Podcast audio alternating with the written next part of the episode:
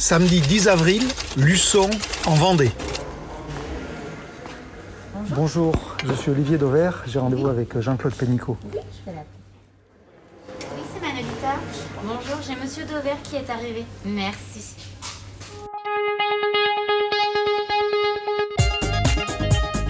Vous écoutez Café Conso. Olivier Dauvert partage un café avec une personnalité de la conso. Aujourd'hui, c'est avec Jean-Claude Pénicaud, adhérent Leclerc La Belle Vie à Luçon en Vendée. Depuis le 1er avril, celui-ci a fait le choix de ne plus diffuser de prospectus.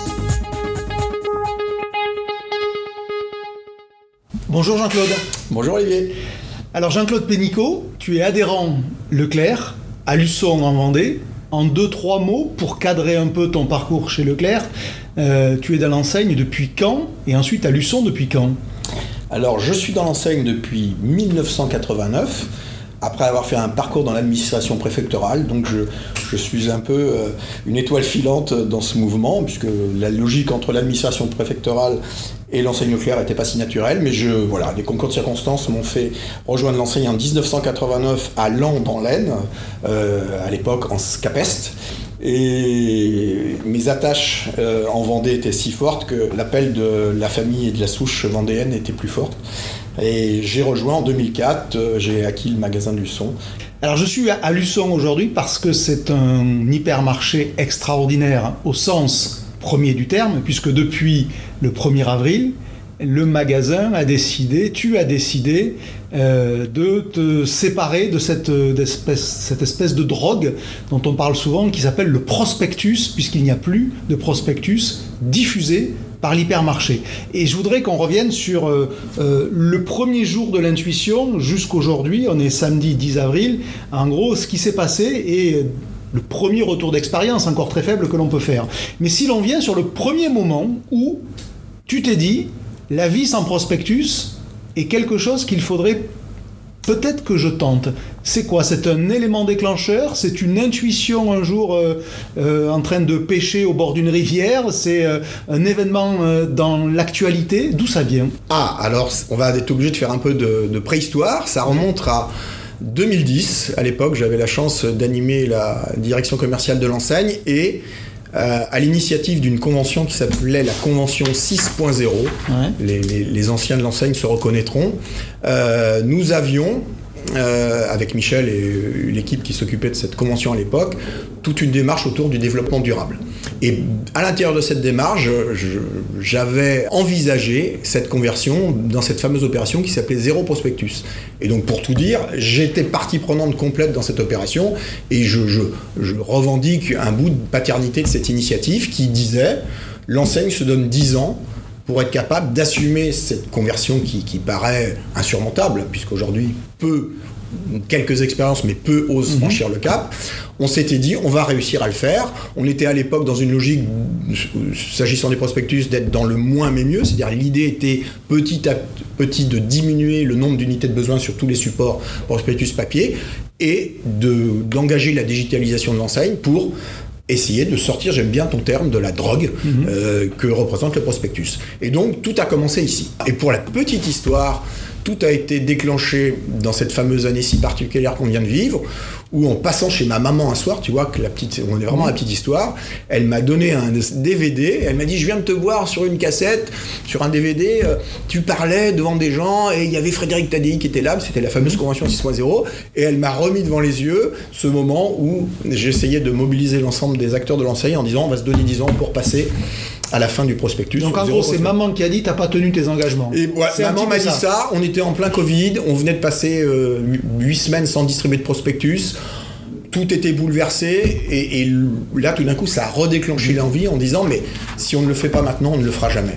Donc en gros c'est la période euh, de non-diffusion des prospectus il y a un an qui t'a remis à l'esprit que finalement c'était sans doute les, possible. La conjonction de, de j'ai revisionné ce DVD, je me suis dit mais c'est vrai on s'était engagé, on n'a pas tenu notre engagement et là évidemment je, je suis solidaire de l'enseigne parce que la, mm -hmm. les difficultés à mettre en œuvre ce projet étaient, étaient telles et la perception de la, de la, montagne que ça représente était telle.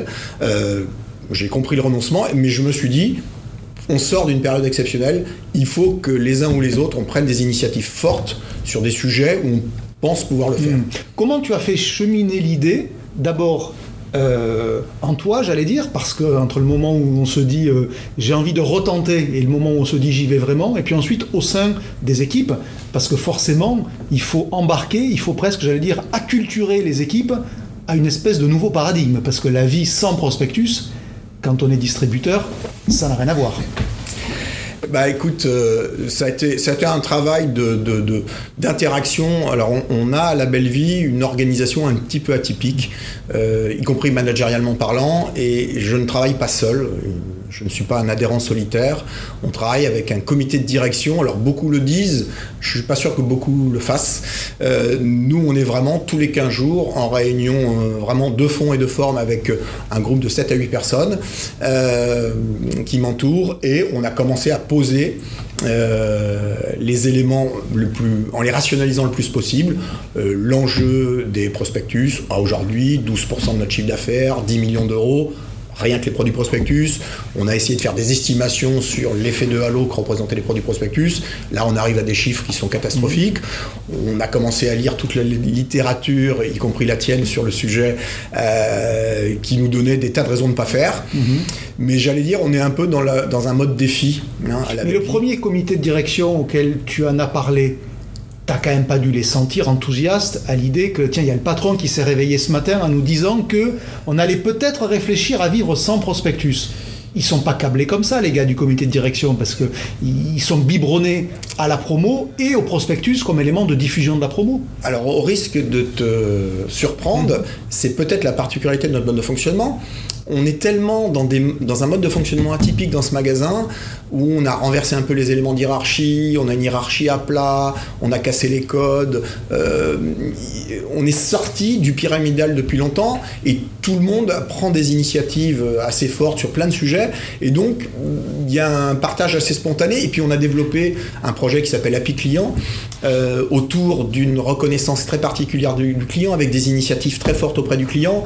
On a des résultats d'enquête de satisfaction, de visite mystère, de skiply, euh, de tous les de NPS qui sont super valorisants et qui nous ont fait penser, c'est peut-être un péché de prétention, l'avenir nous le dira, qu'on avait créé suffisamment de liens avec notre client sur une zone de chalandise, la zone de chalandise qui est la nôtre, que peut-être dans nos rêves, euh, l'arrêt du bourrage des urnes, comme on l'appelle, mmh. du bourrage des, des, boîtes, des, des boîtes aux lettres, pouvait peut-être être acceptable par nos clients au regard de toutes les contreparties. Alors, beaucoup de mes collègues en font de même, hein, c'est pas, on n'est pas mmh. peut-être différents, mais on pense qu'on a créé une petite différenciation. En gros, vous estimiez que le niveau d'affection qu'il y a entre les clients et le magasin était suffisant pour ne pas avoir besoin de cette drogue?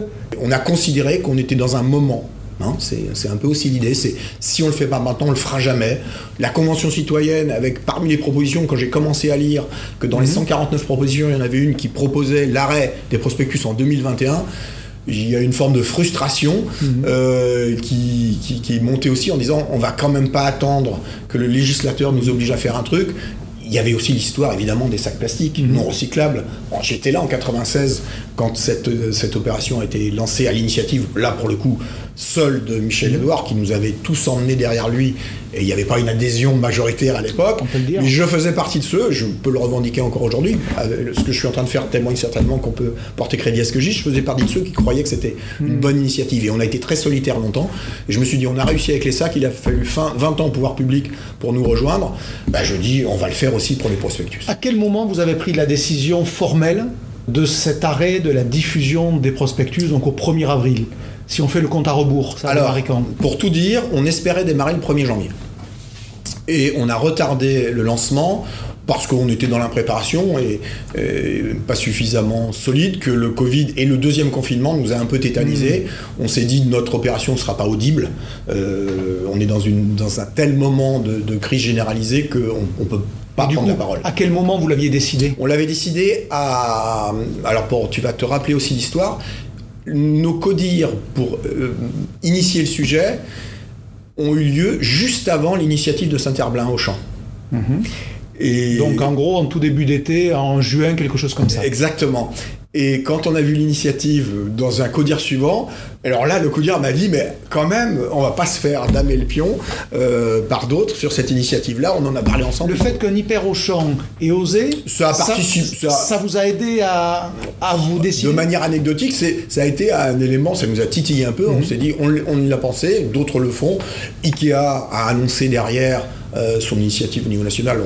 C'est quand même pas pareil, un pas- catalogue et un prospectus, ça n'a pas la même pareil. mission. On est bien d'accord. Mais c'est venu conforter un peu et on, on a fini par se. Et donc la décision formelle, vous l'avez prise quand?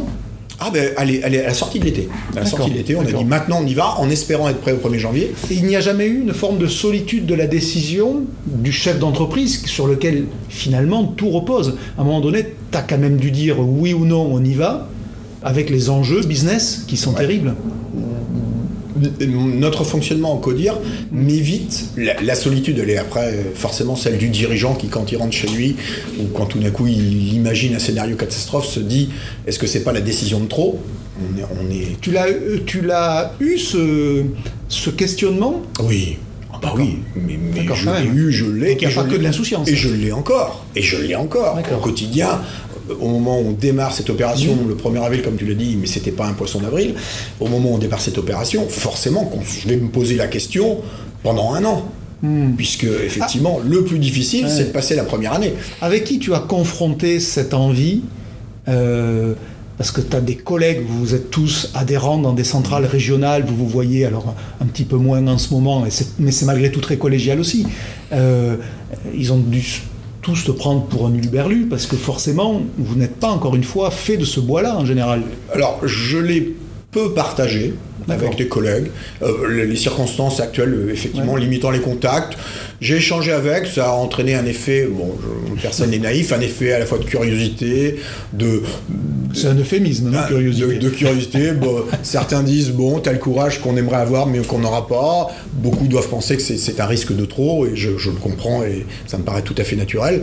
Mais franchement, avec l'équipe, et j'insiste, avec l'équipe, on a envie de le prendre, et maintenant, on, on mobilise les 300 collaborateurs Hmm. de la Belle Vie sur le sujet. Il y a un- il y a un- Tes collaborateurs du comité de direction auraient tenté de te freiner, tu les aurais suivis. Oui. D'accord. Ah oui, c'est le, principe même de notre comité de direction. Je ne décide plus seul et, et je te confirme que souvent je suis mis en minorité euh, sur des sujets. Mais t'es pas renversé pour autant. Je- ils me gardent, mais peut-être ils me gardent encore plus facilement parce que ils ont, le- ils ont droit à la parole de manière. Est-ce que tu as l'impression de rendre service à l'enseigne en allant finalement de manière individuelle, donc moins engageante, dans une direction qui a 10 ans d'histoire, puisqu'encore une fois, le zéro prospectus, c'était en 2010 pour 2020. Alors, l'avenir nous le dira.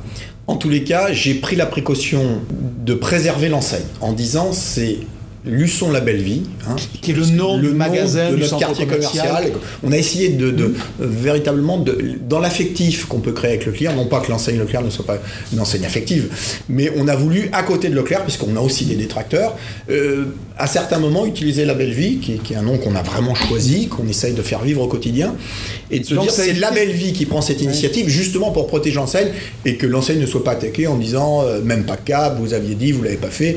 Voilà, on- et ça, on peut servir, on pense qu'on servira de laboratoire effectivement, parce que tout le dispositif euh, de substitut euh, imaginé euh, pour le, le- le pros- à l'encontre du prospectus papier, euh, il faut le faire vivre au quotidien. Alors, ça, c'est la version positive. C'est un magasin qui est le laboratoire de l'enseigne. Finalement, c'est les indépendants, c'est l'histoire des Exactement, indépendants. Mais il y a une vision négative qui est de dire quand même, en s'émancipant de la diffusion du prospectus, qui est un élément de contrepartie de négo, tu as quand même dirigé euh, le GT1, je crois, donc... euh, J'ai dirigé la, et la politique direction commerciale, la direction commerciale. Donc c'est quand même pas rien de voir un adhérent qui a eu ces responsabilités-là se désengager de ce qui est un élément de contrepartie fort dans la négo, qui est le prospectus et sa diffusion. Si demain les euh, 500 et quelques adhérents de France te suivent, mais vous avez plus de contrepartie à mettre dans la négo vis-à-vis des fournisseurs. Donc, est-ce que tu acceptes l'idée que c'est un affaiblissement de la position de l'enseigne dans sa négo? Alors, je pourrais te faire une réponse de politicien en Ouais. disant quand la loi va imposer l'arrêt des prospectus, De toute c'est le façon. sens de l'histoire, il faudra bien nous dire euh, qu'il y a des contreparties qui sont autres. Et les contreparties, encore une fois, elles ne sont pas là. Elles sont d'abord, elles sont maintenues. Le digital existe. On fait cohabiter depuis de longues années, nous et les autres. Le digital. Ah bah, Vous diffusiez combien de prospectus je, ici Je, m'inscris en faux. 1,8 million, je crois, par an. 1,8 million par an, 68 tonnes de papier. Euh, le digital existe. La contrepartie, elle existe. C'est le support de communication, le canal de communication avec le client qui est différent. Mais quand on voit mmh. tous nos amis euh, euh, industriels se battre pour être présents sur le digital sous l'angle du drive par exemple, quand on voit tout le monde se battre sur Amazon, à ma connaissance, Amazon distribue mm. peu ou pas de prospectus. Si, ils en font pour le jouer en fin d'année. Voilà, mais c'est anecdotique. Tu, tu conviendras avec moi que c'est marginal. Donc, mm. non, ça c'est normal que ce sujet soit évoqué, mais il ne me paraît pas tenir à l'épreuve des faits et du sens de l'histoire. Donc, l'argument de la contrepartie, il peut malgré tout sauter assez facilement. Mais la contrepartie existe, et puis hmm. encore une fois, l'important pour un industriel, c'est bien de s'engager sur des volumes à l'occasion de mise en avant promotionnelle, de théâtraliser dans les magasins les volumes de ces industriels.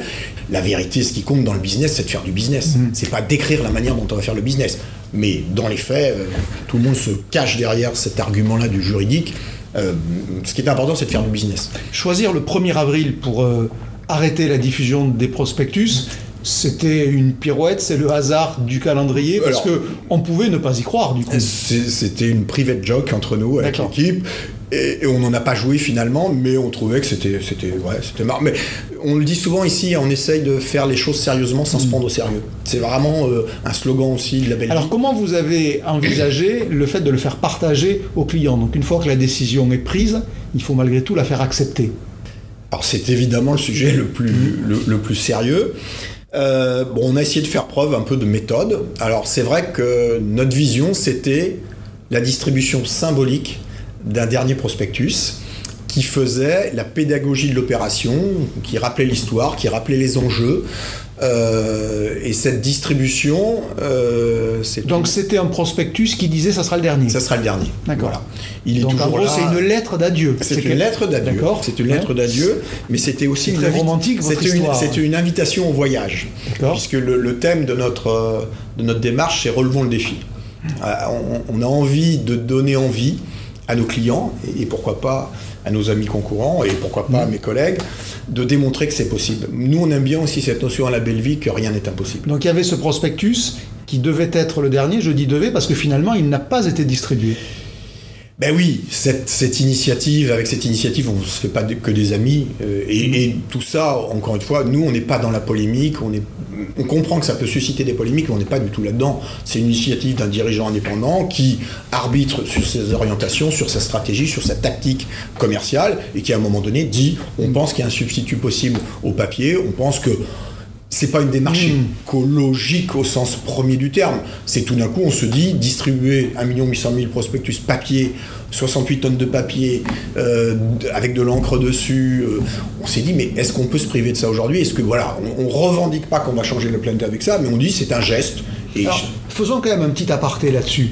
Euh, si c'est du papier recyclé, si c'est du papier qui est récupéré, si c'est des encres qui sont non, je polluantes. Je l'adore cet argument. Mais sous prétexte qu'un produit, cet argument. Sous prétexte qu'un produit est recyclable et recyclé, il faudrait l'utiliser alors qu'on pourrait ne pas en avoir besoin. C'est ce que j'appelle l'utilité marginale. Et je trouve mhm. qu'avec des arguments comme ça, tu m'en veux pas Olivier, du tout. mais on ne fait jamais rien, puisque on, on essaye de légitimer quelque chose qui au final n'est plus indispensable. C'est ça le vrai sujet. Est-ce que c'est indispensable? Oh, je, taquine beaucoup euh, euh, certains clients euh, avec qui on a des échanges hein, dans le magasin. globalement, on a un accueil plutôt sympathique. Mmh. Ouais, c'est bien, vous avez raison. Puis après, la petite dame, généralement, elle nous dit, ou les petits monsieur, par contre, si moi je pouvais quand même avoir mon prospectus mmh. papier, donc tout ça est, très agréable. Mais je leur dis souvent, la bonne affaire, si vous considérez que vous faites des bonnes affaires quand vous venez nous voir, que les promos vous intéressent, vous les faites jamais en regardant votre prospectus chez vous dans votre canapé. Vous venez bien, vous vous déplacez, vous prenez cette initiative de venir nous voir, et c'est en fréquentant le magasin que vous faites de bonnes mmh. affaires. Donc rien ne change, si ce n'est l'information, l'accès à l'information. Je ferme la parenthèse sur ce côté recyclable, recyclé. Je reviens sur ce fameux dernier prospectus qui n'a donc pas été distribué parce que finalement le diffuseur il a fait la gueule et il trouvait que c'était euh, un peu vexant pour lui. C'est un peu le condamné à mort auquel on demande de venir à afficher la sentence. Oui, ok, j'y vais fort dans l'image. L'image est peut-être un peu forte, alors elle est intéressante pour autant. Donc effectivement, alors un, oui, on n'avait pas prévenu euh, la société de distribution parce que d'une manière générale, euh, on n'avait prévenu personne, ni mes collègues, ni mes mm. concurrents, et qui sont plutôt contents aujourd'hui, qui se frottent les mains en disant euh, ça va bien se passer pour nous, et, et on n'avait pas prévenu la société de distribution. Donc ils l'ont mal vécu, je, peux reconnaître une maladresse, j'aurais peut-être pu appeler le diffuseur juste avant, mais franchement, dans notre élan, on n'y a pas pensé. Bon, je trouve ça un peu regrettable après 35 ans de collaboration mm. que cette initiative. Euh, voilà, j'ai eu l'occasion d'échanger avec le DGA de la, société concernée.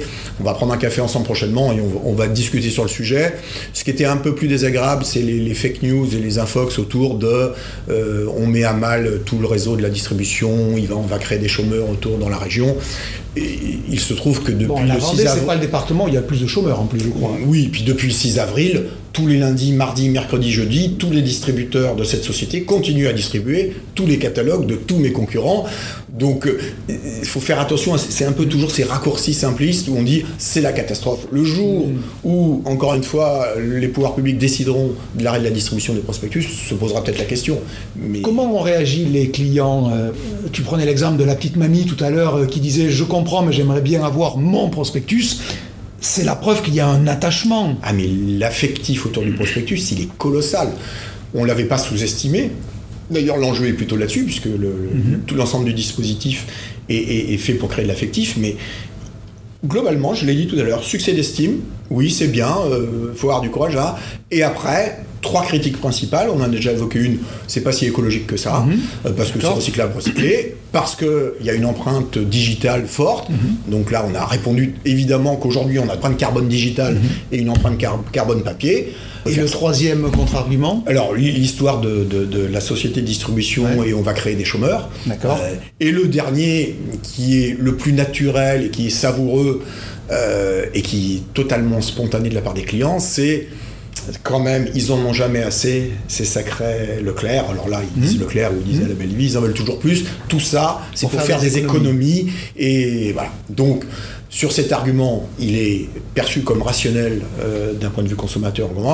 Nous, ce qu'on sait, c'est que là où la, distribution de prospectus nous coûtait entre 150 et 200 000 euros par an, cette année, sur cette première année, on va investir plus de 350 000 euros pour essayer, sans être sûr de réussir, euh, de compenser par la mise en place de dispositifs particuliers, de dispositifs digitaux, de la communication. Mais au-delà de la première année de ce fameux switch, est-ce que malgré tout, c'est euh, honteux d'imaginer que le digital permette de faire des économies vis-à-vis du papier Je ne sais pas si c'est honteux, en tous les cas. Est-ce que ça sera le cas déjà Au-delà de la première année Sur la perception qu'on en a ici, absolument pas.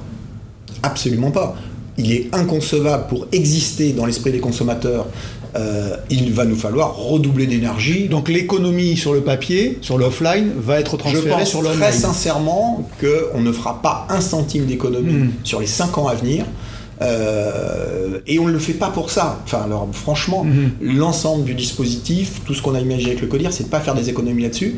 Et, et, franchement, on l'a dit tout à l'heure, la prise de risque est telle, la hmm. prise de risque est telle qu'il euh, peut que nous arriver des mauvaises nouvelles. Est-ce que tu as essayé d'embarquer tes concurrents via euh, les politiques locaux, peut-être, qui peuvent être intéressés par cette idée? Alors, je ne te cache pas que la première campagne de communication qu'on avait imaginée, parce que pour le coup, on a travaillé avec des agences sur le sujet, était une campagne autour de et si on faisait de Luçon la première ville de France sans prospectus? Et je la trouvais assez intéressante, mais évidemment on ne pouvait pas s'engager puisque c'était mobilisé, mais j'en ai informé le maire de la ville, et je ne désespère pas, de, après six mois, de revenir vers le maire et y compris d'essayer de créer un site commun, une sorte de rue du commerce luçonnaise, où euh, nous et les autres, on viendrait positionner toutes nos offres digitales, y compris en aidant les petits commerçants du centre-ville euh, à positionner leurs offres pour que bah, sur tout le territoire de Luçon, on sache que lorsqu'on veut avoir une information, on peut commerciale, les promotions de chacun, on peut les avoir sous cette forme-là qui pourrait peut-être nous permettre d'envisager un arrêt global de. J'hésite à lancer une campagne, euh, même pas cap, euh, à mes concurrents à la rentrée, on va voir. C'est pas provocateur, c'est pour aussi hmm. pas toujours se prendre au sérieux, quoi. Parce que je pense que. Dix jours après, est-ce que les clients sont moins nombreux en magasin? La première semaine, on s'est retrouvé en semaine de Pâques. La semaine de Pâques, un tel événement, et en plus en pré-troisième confinement. Donc, Donc je- ça marchait tout seul. ça marche tout Avec seul. ou sans prospectus. Avec ou sans prospectus. Et euh, la Bellevie a continué à avoir une progression plutôt légèrement supérieure à la moyenne de masse centrale de référence. C'est une information qu'on qu'on suit au jour le jour. Donc, pas d'effet, euh, vraiment pas d'effet, et plutôt une réassurance globale des équipes. Euh, depuis 4 jours, pour être très précis, 4 jours, puisque lundi on était fermé, on est. On tutoie la moyenne de la centrale ou légèrement inférieure. Donc, euh, si je veux voir la bouteille à moitié vide, je me dis il y a un petit frémissement qui est pas forcément. qui, qui interpelle, Donc négatif le, négatif. le frémissement. Si je veux voir la bouteille à moitié pleine, j'ai 5 ou 6 magasins référents dans ma centrale, je vais plus vite que la moitié de ces magasins et moins vite que l'autre moitié. Donc tu es quand même en train de dire que s'il y a effet, il n'est pas super Ah perceptible. bah, à date, en tous les cas, on en assume les conséquences et on pense, ça nous encourage plutôt à tenir le match, d'autant plus que l'ensemble de notre dispositif n'est pas en place, puisque nos 15 000 catalogues qui devaient être distribués pour raconter l'histoire ne l'ont pas été. Les pare-feux qu'on a mis en place, dont certains ne sont pas déployés encore, euh, on espère qu'ils vont jouer leur effet. Tu vois, j'étais un anti-scan achat, ce fameux, ce fameux outil qui permet de rendre malhonnête des clients honnêtes. C'était ma formule historique. Et j'ai renoncé à, à mes convictions. Et on va déployer le scan achat à la fin du mois d'avril comme une des alternatives en disant aux clients qui le souhaitent, vous avez désormais, dans la nouvelle version du scan achat de l'enseigne, Les promos les seront disponibles sur la douchette et donc ça permet à un client qui n'a pas de smartphone, puisque c'est une critique qu'on nous fait, hein, la critique de la rupture numérique, euh, de la fracture numérique, euh, voilà, on va leur permettre ce dispositif. Tu vois, et comme tu on parlait tout à l'heure des investissements, qu'un achat, c'est un gros investissement. Est-ce que tu dirais que depuis quelques jours, tu dors mieux ou moins bien qu'avant? Mieux parce que tu es peut-être plus en adéquation avec des convictions, mais moins bien parce que tu mets en danger potentiel ce qui est malgré tout euh, ton gagne-pain et ton business, ton entreprise. Donc tu dors mieux ou moins bien? Euh, bon, D'une manière générale, je dors, je dors pas super bien, ça, ça mouline toujours beaucoup. Euh, je dors pas moins bien. Il y a une vraie satisfaction, le passage à l'acte. Alors, je ne fais pas d'assimilation au, au criminel, mais le passage à l'acte sur, sur des. On, on est, euh, on est vraiment sur une conviction forte. C'est une libération, le passage à l'acte? Oui, c'est le sentiment d'être allé au bout de ce qu'on Ah. pouvait faire et de ce qu'on a peut-être le devoir de faire. Et, et je te surprendrai pas en disant que je suis plutôt plus près de la fin que du début dans, dans mon parcours professionnel et que j'ai un peu envie de dire c'est un peu le dernier combat et que ce combat, quand c'est le dernier, on n'a pas envie de le perdre. J'allais dire, euh, moi qui suis un fan de Federer, j'aimerais que Federer finisse sa carrière en gagnant un dernier grand chelem, euh, et puis qu'après il décide d'arrêter, parce que je trouve que c'est mieux de partir comme ça, même si c'est très élégant aussi de continuer à... Et tu te donnes combien de temps pour avoir la conviction que c'était la bonne décision? Alors je, je suis convaincu que je n'arriverai jamais à convaincre. Puisque pour cela... Sauf si les chiffres montrent que finalement, à l'issue d'une année ou de six mois, il n'y a pas de différence. Il y aura une différence, on l'a envisagé. Enfin, la différence, on a estimé deux cas de figure. Premier cas de figure, c'est neutralisation de notre progression, c'est-à-dire on progresse depuis 7 ans. hein, parce Il y a aussi l'histoire derrière qu'on n'a peut-être pas évoquée. La belle vie, c'était 36 millions d'euros il y a 7 ans, c'est 83 millions d'euros aujourd'hui sur la même ville. Il y a 7 ans, on distribuait Mais de toute 24 000 façon- catalogues. Aujourd'hui, on en distribue 15 000. Oui, mais quoi qu'il arrive, les arbres ne montent pas au ciel, donc cette progression, elle se serait arrêtée quoi qu'il arrive. Oui, ah, bah oui, il y, a des- il y a des limites à tout. Mais je, je pense qu'on va. Donc ça, c'est le premier scénario. Et le deuxième, c'est environ moins 10. Et à moins 10, l'entreprise n'est pas en danger quand on est dans... c'est ça. Le, le- euh, J'avais, lors d'un séminaire euh, de notre euh, Scamark préféré, euh, on avait eu la chance d'avoir un intervenant des- du GIGN qui nous avait expliqué le principe du bluff dans une négo- un négociateur. Et il nous avait expliqué que le seul moment où il ne fallait pas bluffer, c'est lorsque si on perd son bluff, la vie est en danger. Voilà. Donc je, je résume, on peut pas bluffer dans cette affaire. C'est pas un coup de com, c'est pas un coup de pub, c'est pas du greenwashing comme je le lis à droite à gauche. C'est le fait qu'on pense que rationnellement, euh, la probabilité que cette décision mette l'entreprise en dessous du seuil d'équilibre euh, n'existe pas, mais on respectera le choix des clients. Si jamais les clients nous emmenaient dans une dégradation telle qu'il fallait reprendre, ça serait vraiment la mort dans l'âme. Mais effectivement, je ne peux pas. euh, je- ça serait- sinon, ça serait assimilable à un caprice de diva. hein. Je ne suis pas là pour. euh, on a mis des années à faire de la belle vie ce qu'elle est aujourd'hui, une entreprise respectable, appréciée de ses clients, euh, équilibrée d'un point de vue économique, euh, 17 mois de salaire pour tous les collaborateurs de l'entreprise. Euh, tout ça, on, on est, encore une fois, on essaye de faire les choses sérieusement sans se prendre au sérieux. Donc, on- Donc on est d'accord que les clients auront le dernier mot. bah, au final, oui. Ils sont forcément, ils auront le dernier mot, mais on va tout faire pour leur donner envie de nous dire oui. Dernière question, la prochaine euh, euh, date, le prochain point de passage pour que tu te dises là, je pense que vraiment euh, on est dans la bonne direction, c'est quand? Bah, alors, un, on va suivre au jour le jour ces évolutions. Il va y avoir des jours catastrophiques, c'est sûr. On va prendre des, on va des, des murs. On va prendre des murs certaines journées parce que tout d'un coup, cette absence de prospectus va être criante, papier, et, et la conversion euh, au client. On espère que l'été, on n'est pas un magasin saisonnier complètement, mais semi-saisonnier, il y a un peu de passage, va nous permettre, et les clients de passage sont pas euh, complètement accros au prospectus. On va faire notre job là-dessus. On a agrandi notre drive, on va faire le job avec le drive. On pense qu'il va. On s'est lancé dans la LAD comme tout le monde. Donc tout ça, c'est des éléments qui nous permettent. On met en place le- toutes les alternatives qu'on met en place. C'est à nous de les porter au quotidien. Donc six mois, point de passage chez septembre. Et deuxième point de passage, ce sera évidemment dans un an, le 1er avril, où on pourra dire aux clients que c'était pas un poisson d'avril. Et entre-temps, tu auras quand même eu Noël et tu vas avoir tous les enfants de Luçon qui vont être malheureux parce qu'ils n'auront pas eu leur catalogue dans la boîte aux lettres. Effectivement. Effectivement. Il n'y avait même pas une ou deux opérations dans l'année où tu t'es dit on fera une exception. On La considérait que Noël. c'était- décrédibiliser la démarche. On le fait ou on le fait pas. Donc il faut être radical ou il fallait pas le faire. Sur ce sujet-là, ouais, je pense vraiment qu'il fallait être radical et on a vraiment la conviction qu'il faut faire comme ça, mais on, on va assumer. Mais euh, Noël, le catalogue, oui, ok.